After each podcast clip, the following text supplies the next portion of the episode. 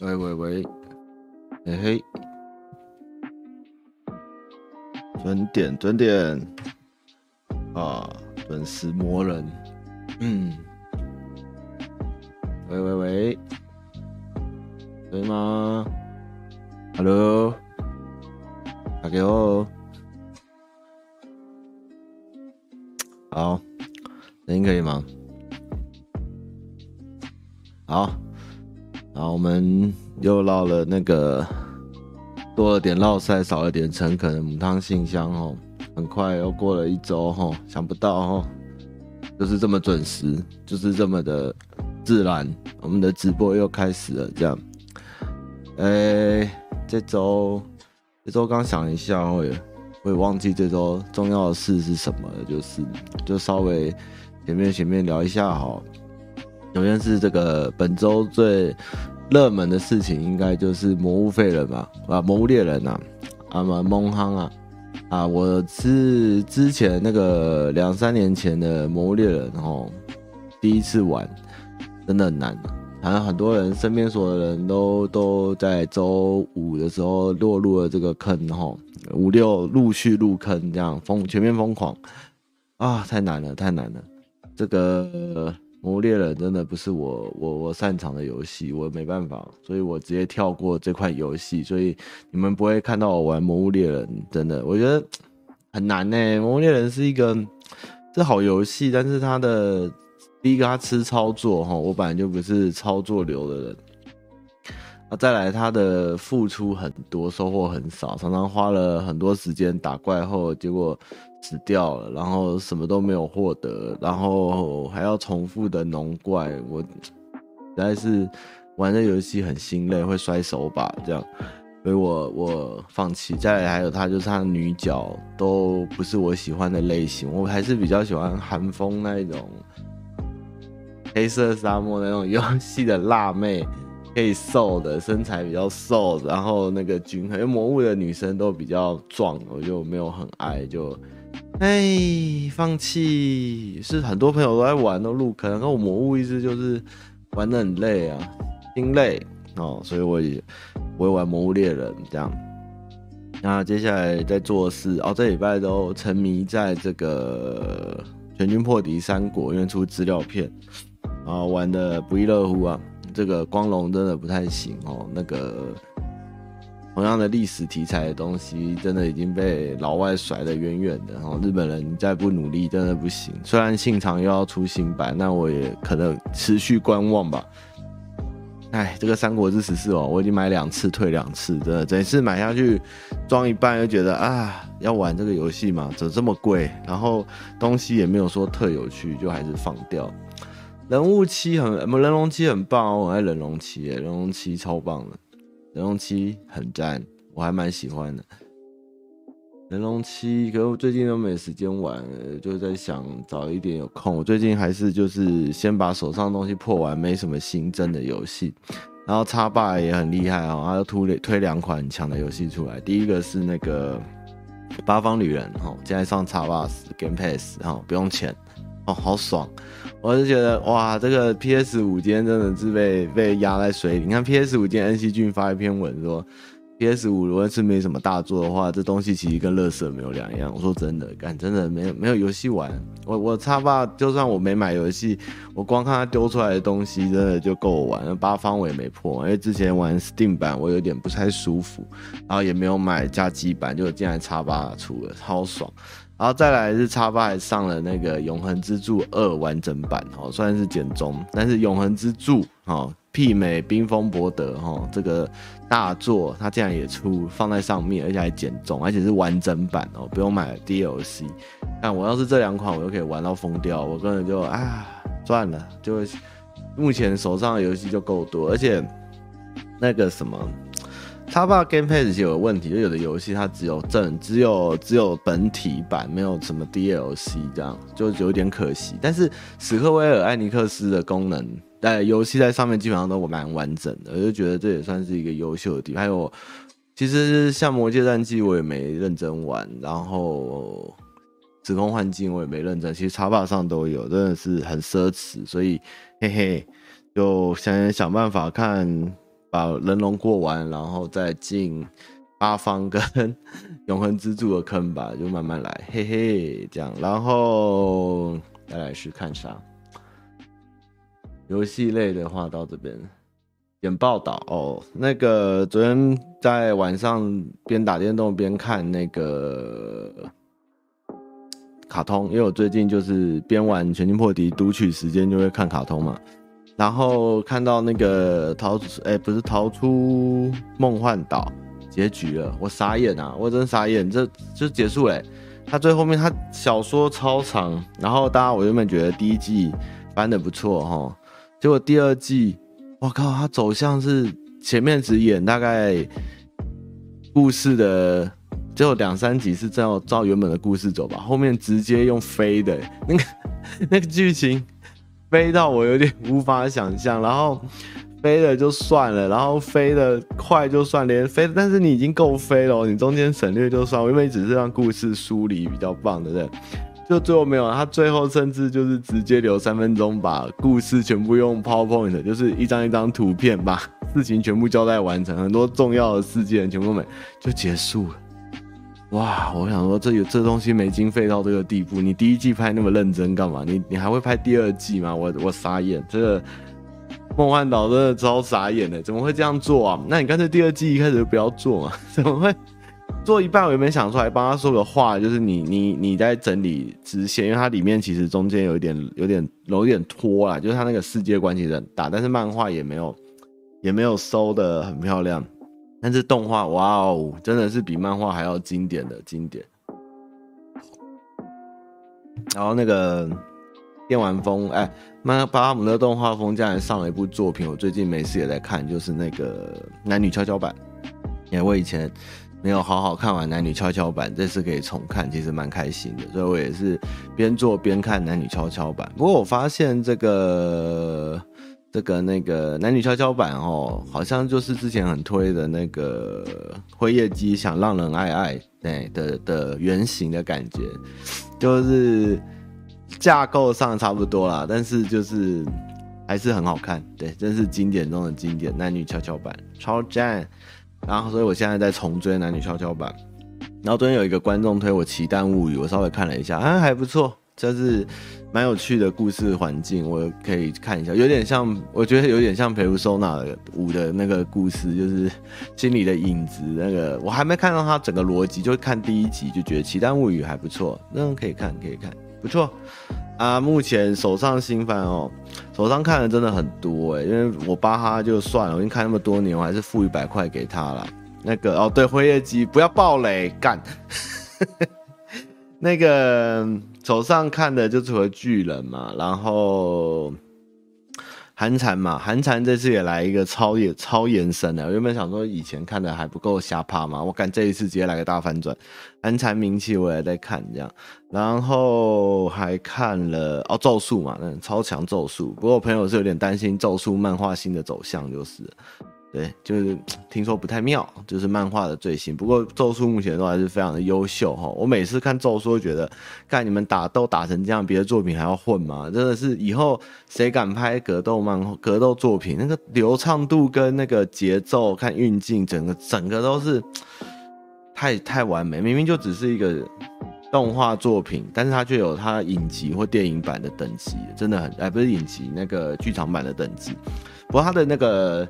监督也是韩国人啊、哦！天哪，连那个日本的动画上面让韩国人也占了一个很大的位置，厉害。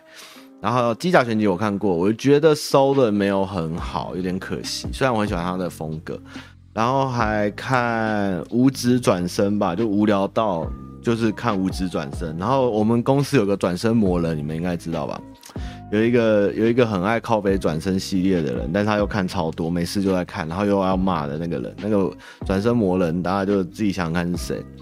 他也他说五指转身还行啊，我就反正我也是当就是挂在旁边看，因为五指转身还蛮蛮现实的，然后也有卖有点点漏番，我觉得还不错。对，然后再来是看史莱姆嘛，史莱姆原本我蛮蛮蛮不爽看，我觉得这东西太自嗨王道，但是。真的是没东西看，你知道吗？然后看一看心情也蛮好的，反正就是就是反正有女生嘛，对不对？有有正妹嘛，有大奶怪，然后有有有女生，然后打的也爽爽的，就啊爽爽爽，就一路爽爽爽，就还行啊。然后他就跟我说，那个转生成蜘蛛其实还行，我觉得，哎，好吧，我就改天再来看那个转生蜘蛛这样。然后还有哪一部作品我在看？我看我看很多吧，我每天在那边刷，可以看什么？这样就是从哦，然后那个这一季的转从零 R1 从零开始的异世界那个结束了，哦，收的还可以啊，我觉得还蛮好看的啊，我觉得没什么，没什么。遗憾吧，算这一季算收的蛮漂亮。回复数是什么？我不知道哎、好，我再来找找看好了哈。好，然后这是逃出简报的部分，然后再来是哥吉拉。哎，好，我这礼拜跟大家去看了哥吉拉的电影哦，就是呃，我不知道什么叫哥吉拉啦，我也知道六度空间大水怪就是了，但是就是小时候的。在电影院看哥吉拉哦，跟那个长大看哥吉拉真的不太一样。以前哥吉拉真的好土炮，但是很爽的，因为日本人那个音乐下的就那个经典曲一出来就是很嗨。啊美国版那样做的不错。其实哥吉拉金刚不要再去想剧情的逻辑哈，但是整部片打斗是很好看，然后很喜欢星星。然后里面小栗旬，我很喜欢小栗旬，但是这部小栗旬就是一直演一个翻白眼的角色哈，从头到尾就是跳弹漏电的那个脸，这样就是一直这样。我觉得看小栗旬，你现在为了那个，对，应该说他们为了亚洲市场，当然香港听说是致敬啊，啊要硬放一些日本人跟亚洲人进来就算了，对不对？然后小栗群在里面就一直漏电，这样我就好了，那就算了就算了。然后 Eleven Eleven 也变大了，然后大家喜欢的 Eleven，对不对？那个 Eleven 也变成小妹了，我觉得哇，Eleven 长得不得了，我跟你们讲，他真的小时候就红了，但长大变小妹，真的，Eleven 真的是一个小小妹。那个小孩子跟人类在这个美国派哥吉拉里面的的的功用，然后爸爸只会接电话哦，那个小那个 Eleven 爸爸的就是人类都没什么用啊，老实讲，我觉得还是纯看怪兽比较好。就是放人真的很多余，就像在看那个变形金刚一样，就是人类真的是很多余的东西。对，因为金刚真的好可爱，我有，可金刚真的很弱啊啊啊！然后然后蔡哥看完好像蛮生气，就说大家就一直骗金刚骗金刚这样，我觉得金刚一直被大家骗，这样很可怜。不过我还蛮喜欢这个哥吉拉但大战金刚的那个地地地哎、那个叫什么说？地球空心论是不是？地球空心论，地球空心论，我觉得这个这个想法蛮有趣。我觉得这个它是建立在那个有一派的有一派的阴谋论者认为地球是空心的，就是南极还是北极是可以哎、南极好像是可以直接飞入地球中心的。然后里面是另外一个世界，然后他竟然用这个东西当做他的那个，不知道是原本的怪兽宇宙就有这设定，反正我觉得这个设定是很有趣。但是他们进入地球宇宙里面呢，跟剧情的连接就是开始多了很多令人疑问的地方。如果有看的话，一定觉得说，哇，原来地壳有这么薄啊！对，就就是这么薄嘛。嘿，你以为是？就是我我打个墙壁打个洞，这样就可以看到对面这样嘛？看到底在到底在拍什么？真的是疯掉。但是那个地动说里面的世界还有它的重力的说明，我觉得算蛮有趣。我对于这个这个这个地动的重力反转这件事是觉得蛮有趣的，所以你们之后就可以看进去了，好不好？然后那个哎、怪奇物语，怪奇物语为什么那么耳熟？我怎么好像看过？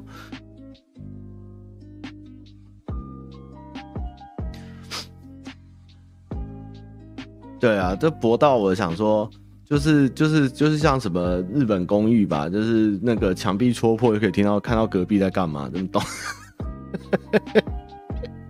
真是算了，我不吐槽，反正我看到该有的怪兽出来就好了，对，就还不错了，但近期不错，爽片这样。然后再来是咖啡厅，就今天有发 IG，就是今天其实这两天其实台北天气很不错。那昨天去拍片，我拍了一支我觉得蛮屌的片，而且里面的东西其实是比我想象中的结果好很多。这都是吃的就对了，对，我很久没有纯吃的，因为这是一个纯吃的，然后是一个有气化的。然后反正就在台北完成了一件蛮有趣的事，然后可能之后会有续集，那反正就等等影片出来就对了。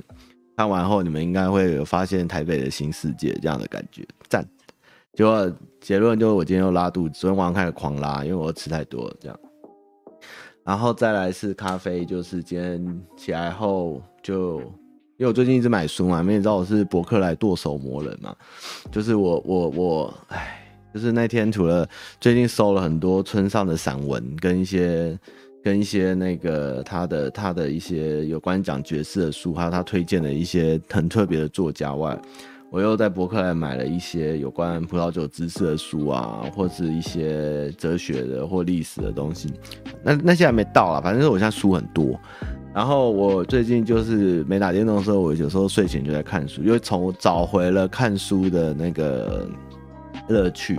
所以反正我就在消化我的藏书就对，然后今天就起来就很想找个地方好好看书哈，因为天气那么好这样，然后就问大家咖啡厅，然后才知道哇，以前我好多去咖啡厅都消失了，像什么自然自然醒嘛，还什么自然什么的，然后鹿猫也倒了嘛，对，好可惜了。然后还还好有那个如慧推荐我一间还不错，那边把三体又重看了一半了哈，三体我已经看第二遍了。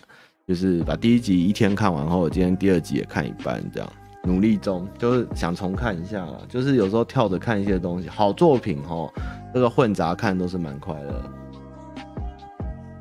啊，最近买的一些旧的散文的村上也是看的蛮快乐，就是一些很短很短的一些男人女人的故事，或者是一些小小猎奇的。像今天看，我今天第一次看，因为有一部日本电影叫哦。然后昨天昨天晚上看完东尼龙骨，就是他有一本小散文，一本一本一本散文册里面一本小名叫东尼龙骨，其实应该蛮多人知道。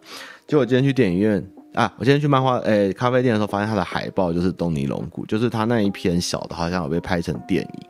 对，然后就哦，正好运气还不错，这是一个缘分，这样就是正好昨天看完，然后看到这个电影海报，因为之前一直听过这名字，但是都不太清楚这个故事是什么，就今天看完就觉得蛮有趣的。然后再来是，反正咖啡厅就是基本上是小孩子不能进来，然后进来后讲话有没有太大声这种的啦。就是其实我要在台北，很多观众推很多咖啡厅给我，但是我其实没有讲清楚是我不好，但是我喜欢那种阴暗的咖啡厅，就是里面就是每个人就是温青闭嘴装逼这样，然后 然后也不要，然后桌子的空间就是可能就是慵懒随性，其实。整个台北里面，我第一个最喜欢的这种这种咖啡厅就是那个鹿猫啊，路上捡到一只猫，好可惜哦，路上捡到一只猫，它二月底的时候收了。它是一个很随性随智的一个书店，又带有一点颓废，又带一点文青，然后又养了很多猫，然后又很多书。我在那边碰到了《百年孤寂》，真的是。在那边翻起来，竟然一口气看了一半多，这样。就是那间咖啡厅，我是它是一个，就是心中会有一个角落，就是旧旧的、慢旧旧的，然后破破的，但是你在里面是很放松、很舒服的，你也不用想有什么 pre 妹啊，会有什么艳遇啊，会有什么闲杂人等，就是进来的人就是非常的专注在自己想要做的事上面的感觉，然后地板给给勾一这样的感觉。对，那今天去的那间有，我觉得还不错，就昏暗呐。我很不喜欢那种光太亮。其实台南有很多咖啡厅就是老屋改，但是台南很妙，是台南人最喜欢采光好啊，每一间咖啡厅都爆亮，或者台北像什么浮光啊，或是今天大家馈给我的，就是那种老屋，但是它的那个窗的采光都爆都爆亮，这样我我想要像个那个。像个呃颓废的书虫吧，就是躲在那个昏暗的小灯下，然后就是静静的看书，这样舒服。对，所以如果喜欢那种人少，哎、欸、颓废，然后可以看书，然后椅子要硬，椅子最好是沙发的这种店，可以推给我，因为我也不是很喜欢找咖啡厅或换来换去的，我就是喜欢找这种角落。啊，鹿猫现在好像听说观众说好像有新的咖啡店去那个去顶了，所以还没去过新的样子啦，就不知道再去看看。然后那个那个时候鹿猫是一个缘分，就是我那时候看了钮承泽的电影叫做《爱》，那看完以后，我对于他最后有一幕是那个豆岛送那个舒淇回家，过了一条小河。然后舒淇就开了门，我就觉得哇，这地方太酷了吧！然后那时候我虽然还没有开始做影片相关工作，然后我就发挥了我的搜寻机机能，就是看到他那些场景，我就找到了那条河。他因为他那边有一些有些场景透露出来在哪里拍的，然后我就发现那条台北市中的一个小溪流跟小桥，然后就顺着那地方走过去，就发现了鹿猫，我就觉得哇，这一切真的是一个太美妙的小旅程，这样，所以。也算一个缘分啊，就啊收掉了，可惜啊，这样。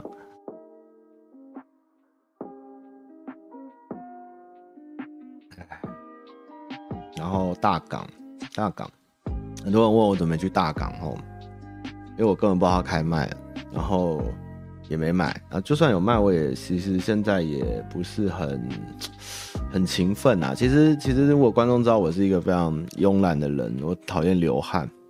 我也很讨厌人多的地方，我也讨厌动来动去的地方。我喜欢静静、舒舒服服的，就是在一个地方空放空，或是听音乐，或是看大自然。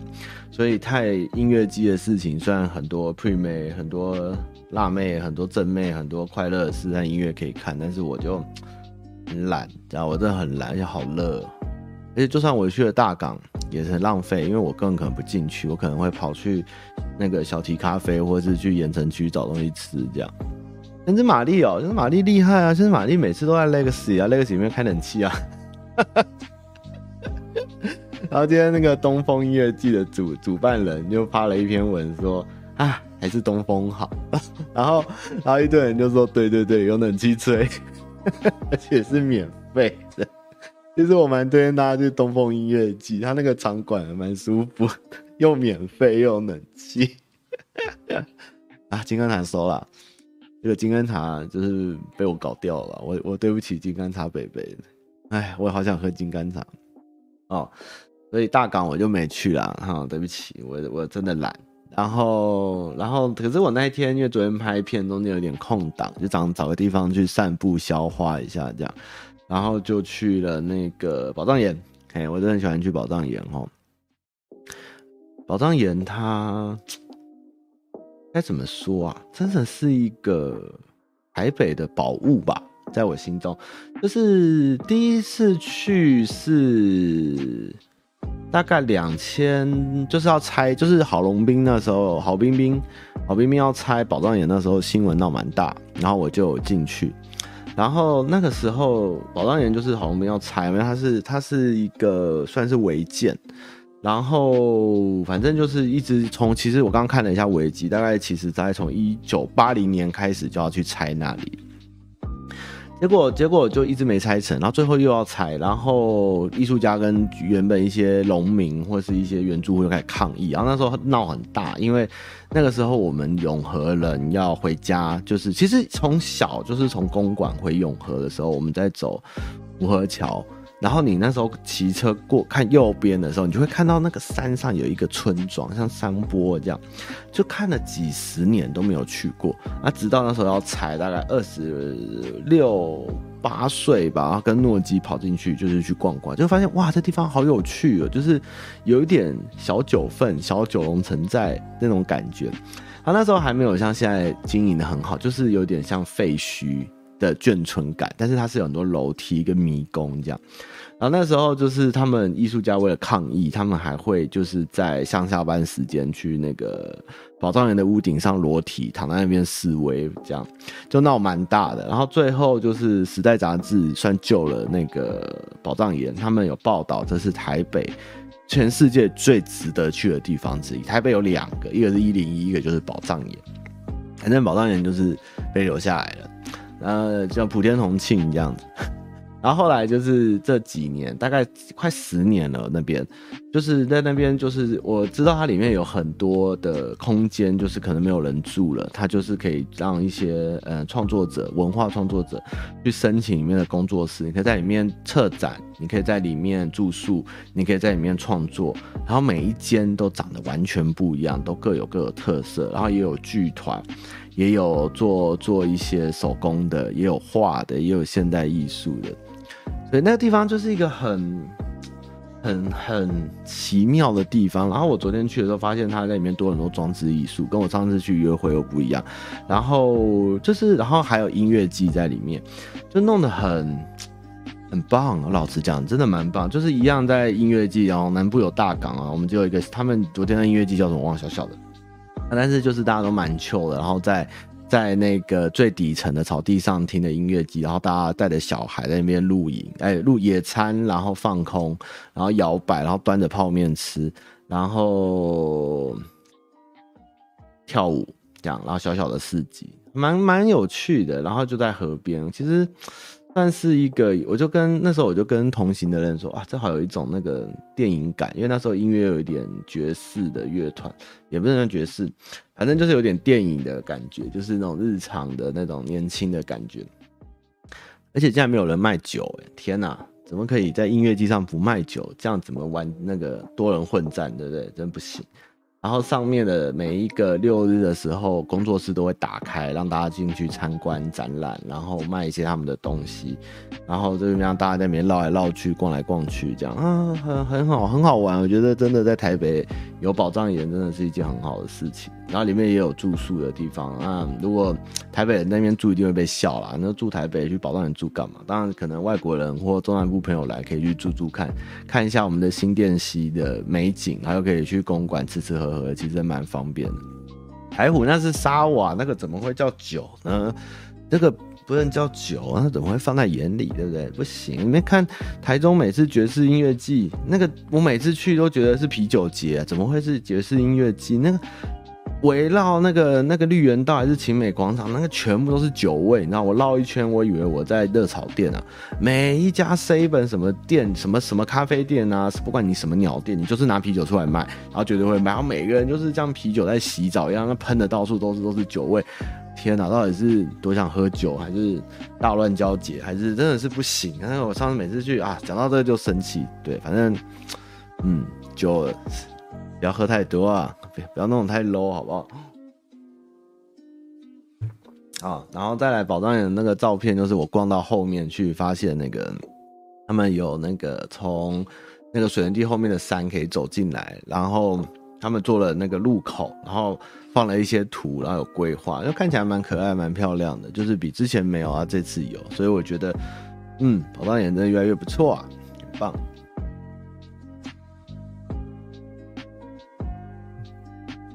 啊，爵士音乐节，我已经好久没去，我真的上次不行哎、我上次去真的很失望，非常失望。就是在我脑中的爵士音乐节，应该是大家在草皮上，然后拿着 cheese，拿着红酒，然后带着杯子，然后就是慢慢听那边听一些 swing 的东西，或是一些，或是听一些很 smooth 的东西，而不是大家就疯狂的拿酒在那边跳啊、闹啊、滚啊这样子，然后啊，这个很。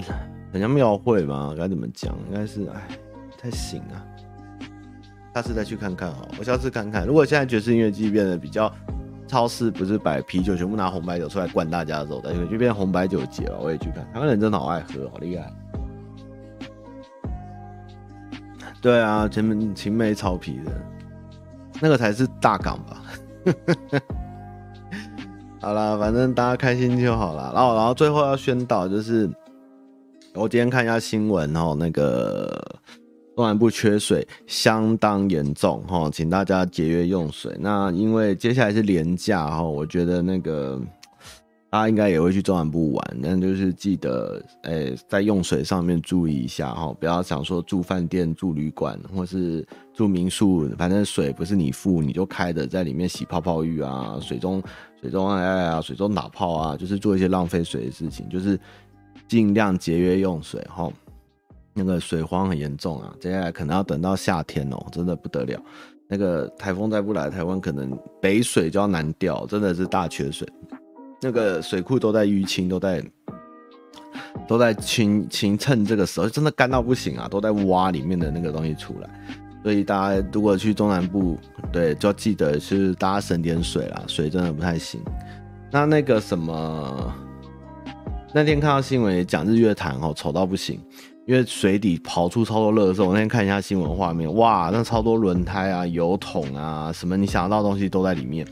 然后他们也趁机在 在水上捞垃圾，那个那个垃圾多的不可思议啊！那个日月潭真的趁机也清清也好了，真的是太多垃圾了，好可怕哦。然后让我想到以前在嘉义念书的时候，这时候通常经过蓝蓝潭的时候，那个水也会干掉。然后那时候在蓝潭水库下面会看到一些类似坟墓跟村子的东西，也蛮有趣。他以前听说好像就是。有人住那，好像那个红毛皮嘛，就是以前好像不知道是，反正就是有村庄啦。然后后来就是请他们迁村后用水淹下去，然后水退了，就会看到以前的村庄，也算是一个嘉义有趣的景观。然后现在也蛮多人跑去那个那个什么。我记得最近看到鲤鱼潭吧，还蛮多人去鲤鱼潭拍照，因为那个水都干了，所以很多人走下去这样，然后就看到很多那种丘陵或那个奇妙的场景。反正大家没事也去看看，不过多爱惜一下水资源啊，真的没有水是真的不太行啊。然后哦，这茶农都说没水这个茶完蛋了，种不出来，三年内要重新重养了这样。今年清明好像也不太会下雨，我今天看气象说少微微的微微的湿气而已，所以不太妙。好，这就是今天的一周总结，好，希望大家喜欢。那我们再往下走。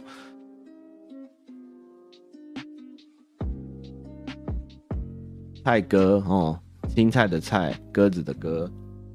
大马你好，我想询问抉择的问题。我目前是一名警察，任职约三年，期间一直觉得我这份工作无法做二三十年。也有持续调试自己的心态，但仍萌生此意，想再去考一两年高普考。当初我大学一毕业就去服一年义务役，然后补习一年高普考，意外考上练笔的警察特考。在此之前，警察一直不在我的人生清单中。我觉得我无法做下去，而我很茫然的是，是不是我太草莓，也害怕高普跑考不上？目前有一位交往两年的女友，我心里在这样，你把我撑下去，未来会比较好规划，不会因为无业而脚步停滞。但我对于警察工作繁忙、作息混乱、不确定性及长期陋习感到痛苦。对于该不该死，是否汤马给我个建议跟方向？谢谢。嗯，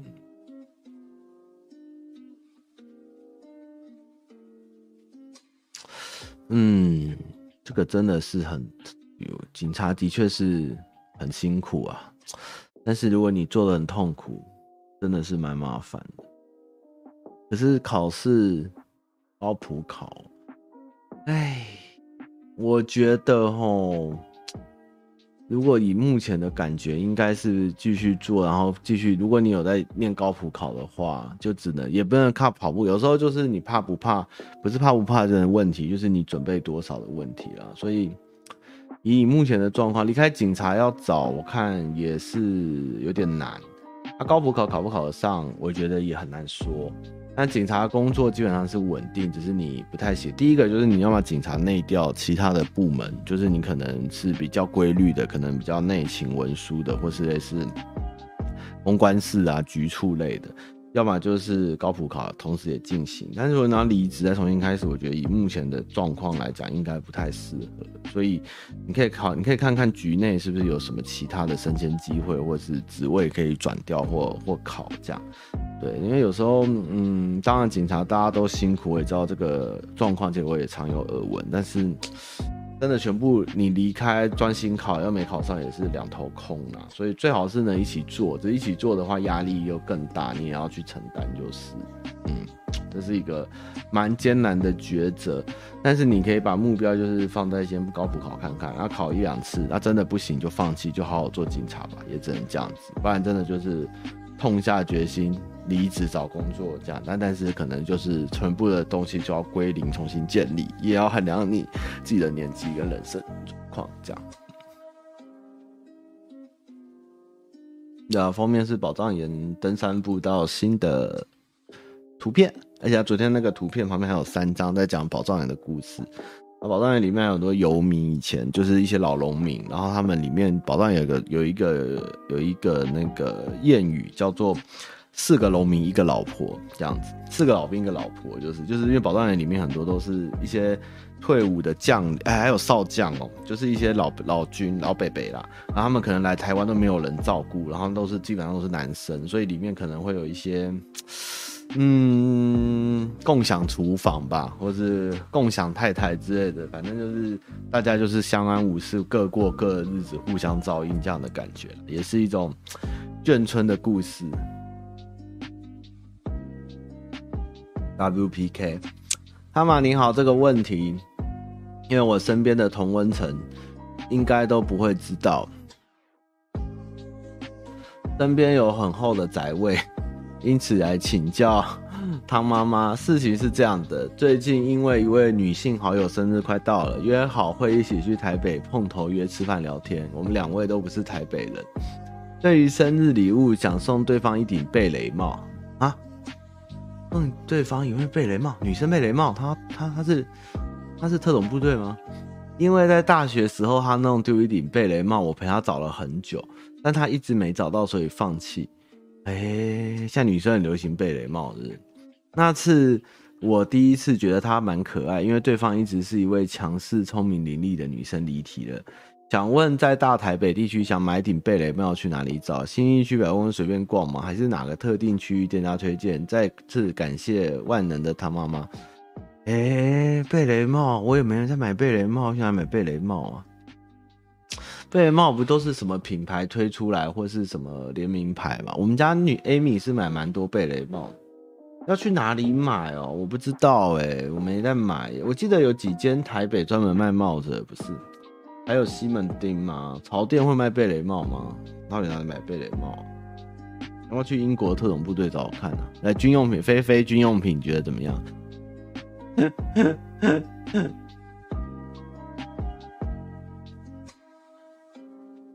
贝雷帽是英伦啊，贝贝雷帽是英伦风啊，不是特种部队吗？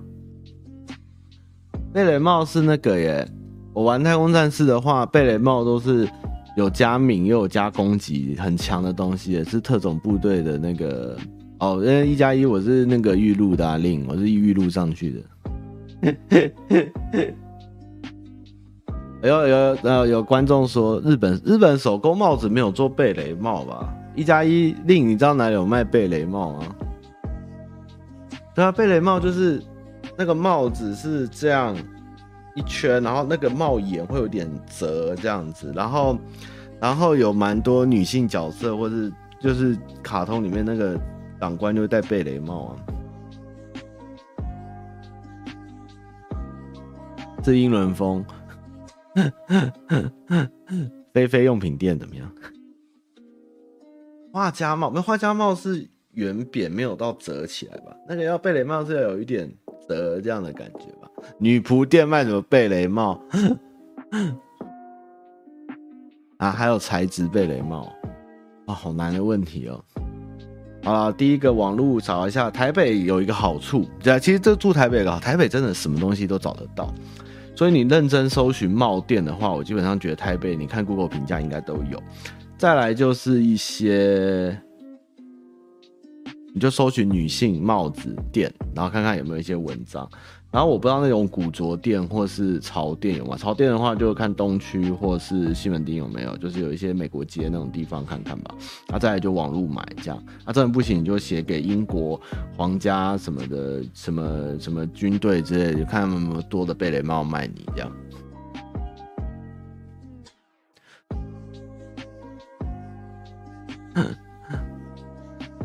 啊，快要变达尔秃的男子，汤玛士你好，想询问个人提升的问题，一直分不出来爱自己跟舒适圈的差别。举个例子嘞，朋友揪了一场大多人大型饭局，我时常跟朋友表明参加的意愿不大，因为一半不认识，吃个饭像应酬陪笑，消耗心力。如果是小型聚餐，我很乐意，因为可以好好聊天。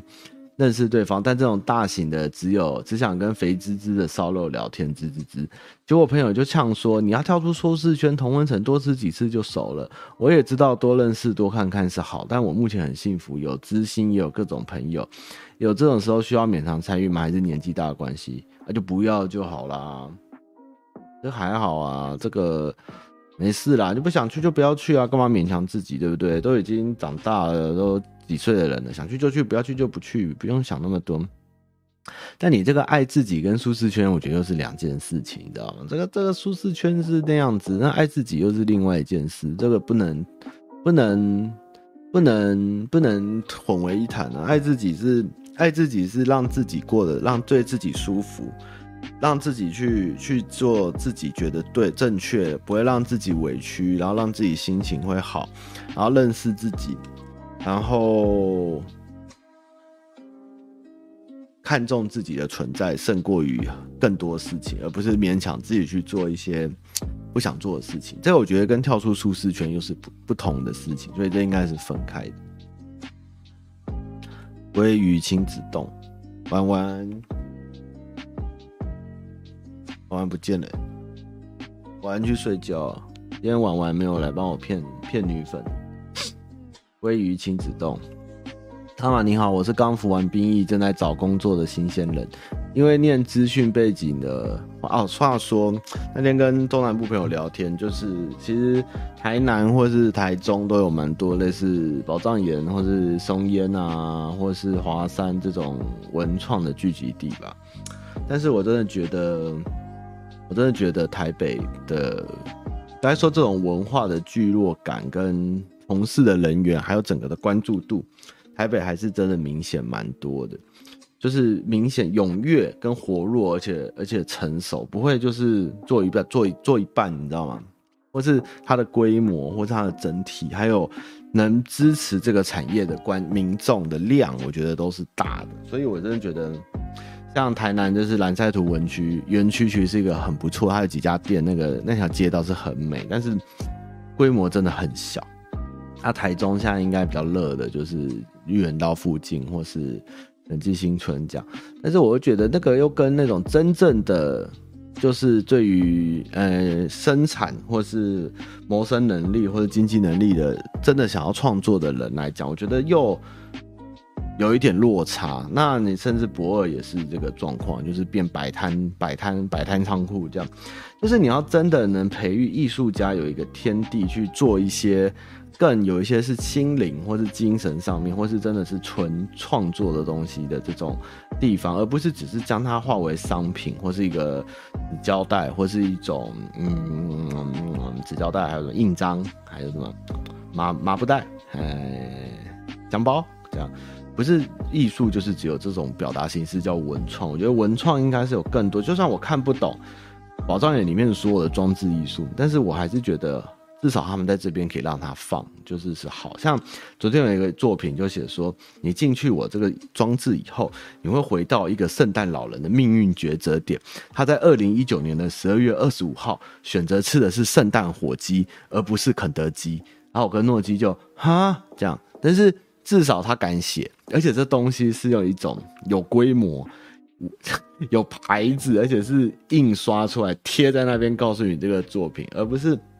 就是手写啊，乱七八糟，像困难生活节啊这种，这种就是它是一个有有有整体性的这样。当然，华山跟松烟又是商业行为的事情，那就也不能归于文创，那个就算。但是我觉得像宝藏岩这样很好的那种，大家一起，这叫什么鱼菜共生的感觉嘛，是蛮好的，是蛮好的。啊，对，就是哈，对，就是这样，文创创意料理。哎。鲑鱼亲子丼，汤妈你好哦，我如果念过你的问题，我会把你的昵称，就是你留下的昵称贴在我的文案里。这集结束后，你就可以去查了。这样子，对，神经新村其实也蛮商业的啦。文创夜市，你说骰子牛很文创吗？还是泰国奶茶很文创？还是嗯，对啊。的文创的文创政府，嗯，到底是什么？就卖纸胶带？台湾纸胶带出处过。妈妈你好，我是服完兵役在找工作的新鲜人，因为念资讯背景的研究所，所以找工作的相关经验心得，我都是在 PTT 的 Technology Job 上看来的。从板上得知，找工作不外乎就是所谓的 IC 厂或者系统厂，而且大部分人说一定要去 IC 厂，因为三年破百；去系统厂。三年可能还在八十上下，三年破不了百很逊。但找我的面试清一色都是系统厂，在还没接上板上资讯之前，我还打算找系统厂。于是我又找了许多关于系统厂转 IC 厂的文章，大家都说转过去要工作运，而且转过去会被年资压，只能拿 IC 厂的新人价。看完这样，脑中出现很多想法，一方面觉得是自己人家眼中的逊咖，所以会有文创文创倒挂处吗？还是会有文创红灯区？讲文创红灯区，荷兰文创红灯区。这，这不行吧？不能什么都用文创来骗人呢、呃，看完这些资讯，脑中出现很多想法。一方面觉得自己是别人眼中的逊咖，好不容易研究所毕业，似乎还没有达到理想的样子，要继续努力。好，镜头因为我的那个荧幕现在是支架浮动，所以我只要动大一点，镜头就会晃。我不动，我不动，好吧？我不动。呃，达到理想还要继续努力，才看到别人的背景。另一方面，觉得人生真的蛮辛苦。现在二十多岁，除了事业发展外，其他都是零。但是光工作，我似乎就没心思再顾及他暇、顾暇其他。我是不是太专注在薪水上？对，你是。打这篇是想抒发要找工作情绪。大概他们那篇文章，在系统厂认真上班。也其实也没什么问题啊，领八十，领一百，这都是多嘛。啊，你已经领八十很多了呢。很多人的年薪，我之前有个观众，大家记不记得？他年薪大概说多少？四十吧，还是五十？他过得很快乐啊。我觉得你你要追年薪齁，我觉得你要追，你永远你永远追不完啊。比你高的人多的是啊。你系统跟 IC 差个十几二十。其实又怎么样？老实讲，重点是你在这间公司中，你够活，拿的拿的是称对称的，然后你在里面是开心的，有学到东西，有升迁机会的，这样就好了。但是如果你一直要在薪水上面这样，很多都是运气，而且也不一定有这个机会，而且。你要追是永远追不完，你只能比上不足，比下有余哦。我觉得人有时候要想一下这件事，你比上不足，比下，你永远要追追不完的。你不管是工作或感情，或是人生，都是你自己适合什么，你适合什么，或是你在哪里快乐，你那个就是你应该去做的事情，而不是一直在想脑子、想脑这些机运，或是说无法控制的事情。这样子的话，你只会让自己更累而已。应该去。多想想其他的问题，或是让自己在提升的方式，这样才对啊！你可以去文创系统厂啊，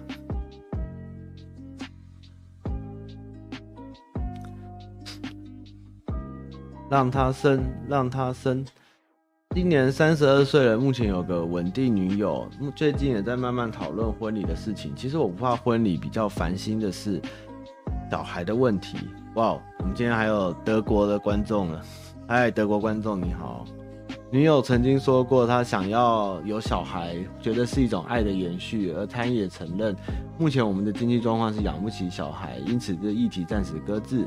主要犹豫的点有：家母是非常传统的女性，整天情绪勒索，没有得到孙子，她会死不瞑目，她会是个失败的媳妇。我看你押韵诶，你妈蛮强的。所以我到现在都不敢跟他说，其实我没有要生。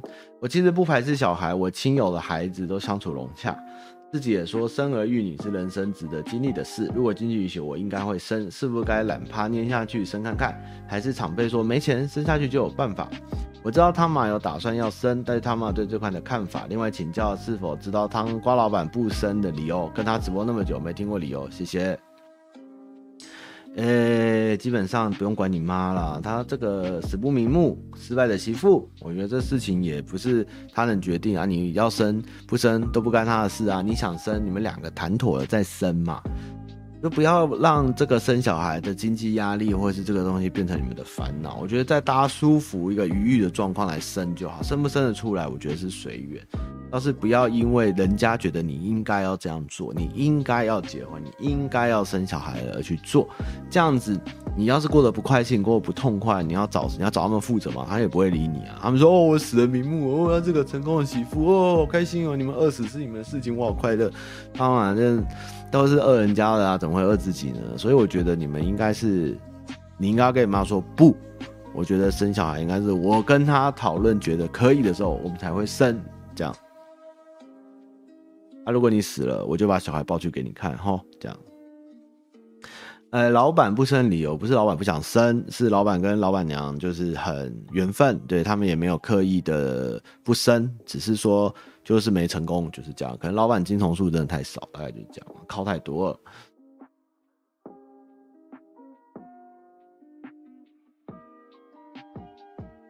对啊，你如果因为小孩生出来拖垮你们家的经济，然后养不起小孩，小孩其实长大也痛苦，你们夫妻也痛苦，这是一个很恶性的循环。不如就是大家状况都稳定，然后大家的年纪跟时间都觉得差不多之后再去处理嘛。这要不要生，我觉得我都不排斥，但是什么样的时机对大家是好的，我觉得这比较重要。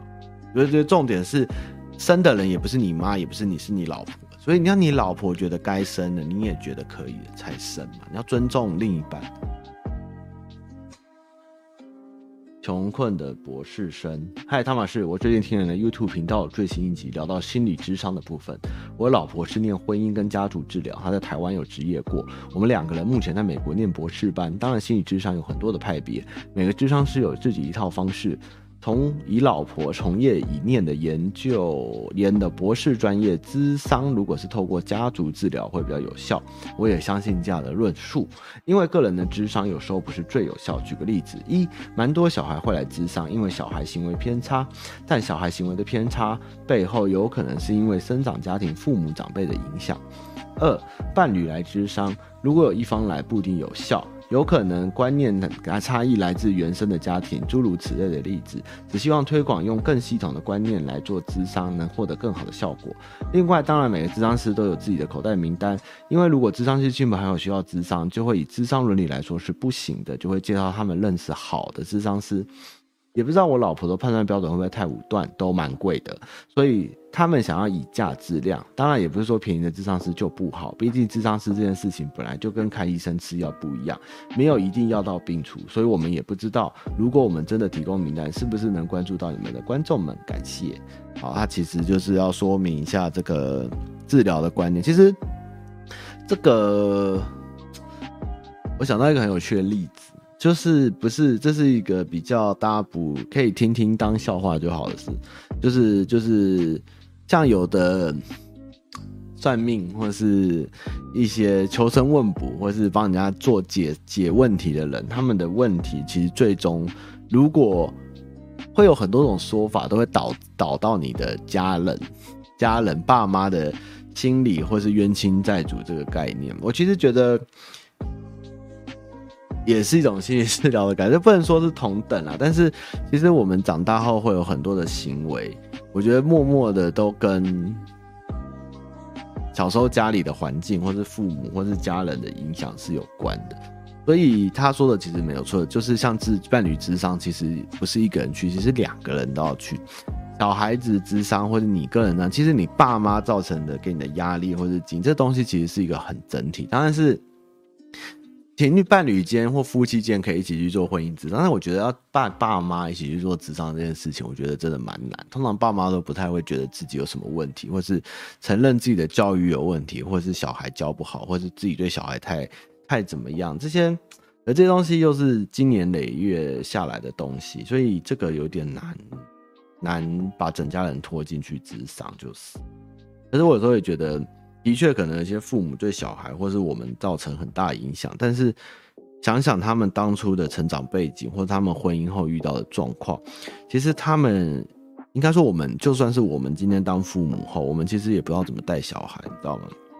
所有的人都是第一次带小孩跟生小孩，就是所以很多父母不知道做不好或教不好，其实我也觉得也不能太怪他们。当然，这是一种。没有办法脱离的原罪，是需要孩子自己去脱离，去自己去去认识自己，跟脱离那个原生家庭的阴影。但是，当你成为父母的时候，你又能不能避免，或是成为另外一个怪兽家长？我觉得这也是一个蛮难的事情要思考。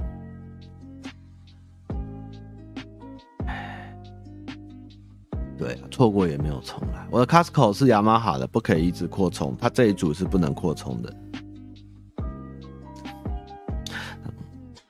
真的智商吼，不是药到病除啊，大家不要太太觉得一定可以帮的，真的是很需要很长的时间，而且慢慢抽丝剥茧啊。所以真的在台湾，他们上次心理师跟我讲那个，真的你去问事问卜一两千块就可以解决你的问题，让你心安理得。那为什么要每一次花一两千块，重复花长时间的在看心理智商就没有效？你知道吗？这个宗教跟心理的这个互相的拉扯，也是也是台湾的一个问题。好，最后一题哦，这个小长长长长长，最后一题啊。乌鸦，他妈你好，我要问职场问题。我就是我同事，真他妈心机重，简称他 A 好了。吃饭故意少给钱，每次吃饭都很贵，强迫我跟 A 一起分。然后我要不要吃？每天问我要不要吃火锅或烧烤，我跟 A 说过两天吃，那他就说今天晚上来点烧烤。我前三天，啊、我我没有在推广什么观念啊，我只是只是在对这个问题想不出一个最好的解答，就是因为我也知道，其实我那天跟。心理师聊完，其实医院给心理师的压力很大，因为他因为健保的给付跟算分的方式，让心理师通常不会去一直去做咨商，因为他的投报率太低，而且健保给付的很少。那心理师要最快帮医院累积点数或赚钱方，就是开药、开药、开药、开药。所以他也想做一些很、很、很长期有效的治疗，或是有办法，但是其实医院是没办法容许你这样做的，所以。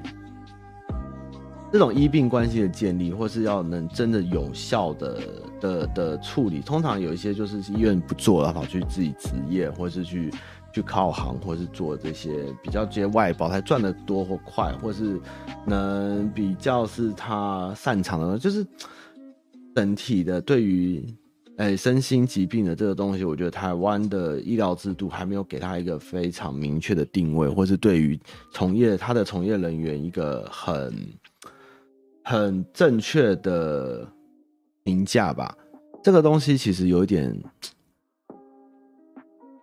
不是我也一个人说话的人。这个这个这个东西，我觉得这个很大的很大，而且未来可能越来越多在身心科上面需要帮助的人越来越多。这东西其实是蛮需要去解套或是去去重建的。那。哎、当然很多说为什么哎、台湾人不能讲心理医生这种事情，因为心理医生不能开，因为台湾心理师不能开药嘛，所以开不开药就不能叫医生。好，那我就觉得这个我也不知道到底该怎么说，我原先就叫心理师。但是像美国，我那天跟心理师聊，他说他们有念到博士吗？还是拿硕士吗？就是是会学。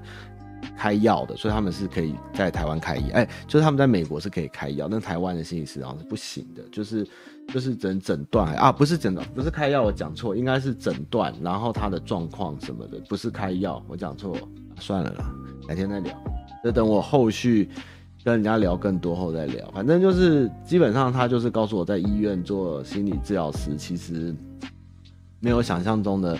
那么的自由，或是可以一直花很多的时间在做智商这件事情。对，我讲错了，身心科，身心科，对不起，对我就是外行人，叫我好了。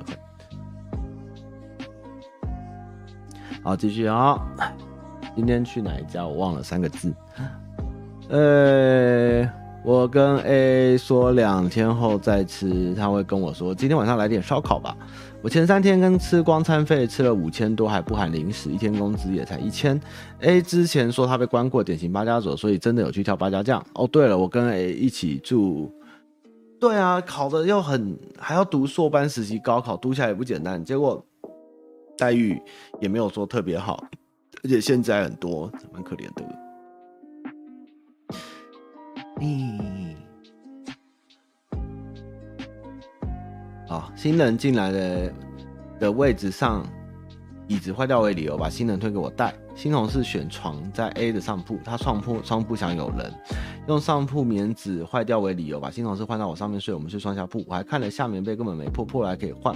平时工作的时候全问我，还一直跑去沙发躺。有客人来时只骂干你娘，工作推给别人。我在的时候一直会问我，或叫我帮他做。等主管过来时，用命令的一口气，假装教我怎么认真。平常每天上班迟到，要叫他起床出去买饼干，问我刚刚买几单，结果都买一千多，肯定他自己吃完。我买东西如果一零五，我会直接跟他说我算好钱，只给我五十块，而且很自然。买东西回来跟我要钱，从不给我开发票。这人闹什么问题？而且还有发现他很多东西藏起来。我现在钱先垫的钱，他会假装忘记。上次办公室跳变，A 还跟我说是 WiFi 机器坏掉，叫我不要碰电源。我知道是总电的问题，结果我一碰就好了。主管来说，他还跟主管说是他修好，他连水电都会修。主管还夸他好厉害，遇到讲英文的客人全推过，永远占人家便宜，占人家便宜。还敢跟主管一直说他什么都懂，而且还有一直吹说他买好几栋家房子给家人。我问 A 怎么样在这领洗薪水，他说他当度假。跟他聊疫情，他说台湾案例哦，我说台湾案例快破千，他跟我说不止七千多了，不想戳破他，有案例戳破他会生气。听到马云 A 讲到马云 A 会说他老大认识，讲到习近平会说一直在在莆田当市长，我看到这没有，还说现在莆田市市长是他的微信群。小某牌艺人说蚁人叫他大哥，现在变红有钱要来找他抽烟，叫他别在厕所抽，还是照抽，强迫大家抽二手烟。哎，职场小人怎么办？才刚开始工作，我个性是想以红为贵，哎，又常做一些暗示，开始不想跟他翻脸，我后悔出国工作了。职场小人怎么办？哦，对，我好想念台湾。哦，你在中国工作，看起来在中国工作。我原本以为 A 是无意的，只是刚好而已。哎，我怎么怎么看不完？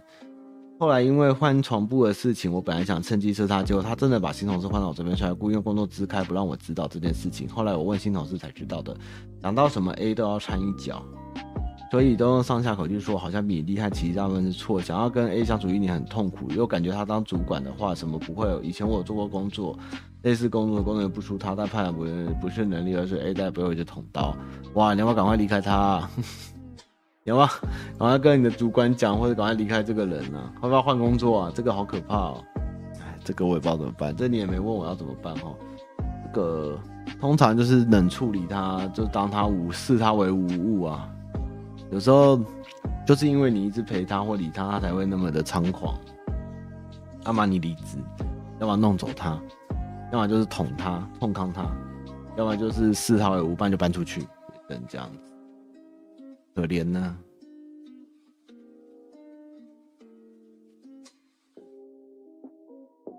好，没了，今天就到这了。可怜的乌鸦。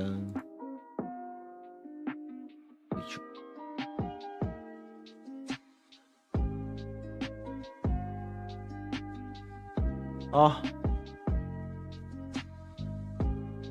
哎、这你在中东啊？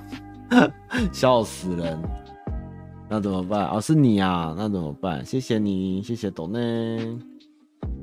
哎，有办法逃掉吗？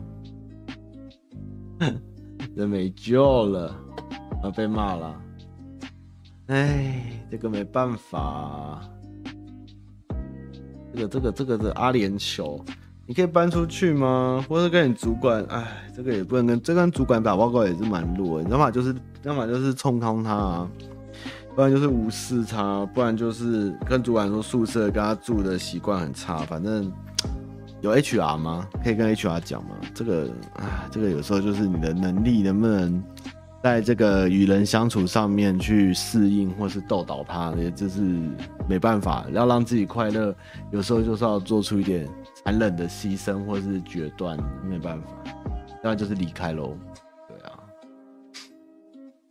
天哪我什么时候有懂内涵这件事？还好啦。啊，不一定啊，要我要分享也可以啊，要分享写挖洞给他跳，真的挖洞给他跳，或是就是不要理他，不要帮他做，然后让主管知道，让主管就是不要去硬帮他做这些事，让他自己去面对出糗，就是你一直帮他做这些事，他才会养成这个德性。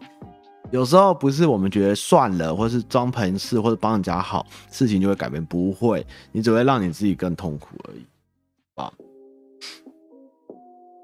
欢迎分享自己的心情，讲鬼故事、讲笑话、分享经验啊，问问题什么都可以。就是欢迎你投任何的资讯在我们的文案里，好呗。好，那今天直播一小时了，那我要下线啦，谢谢大家喽，下周见，啊，连假快乐哦，拜拜。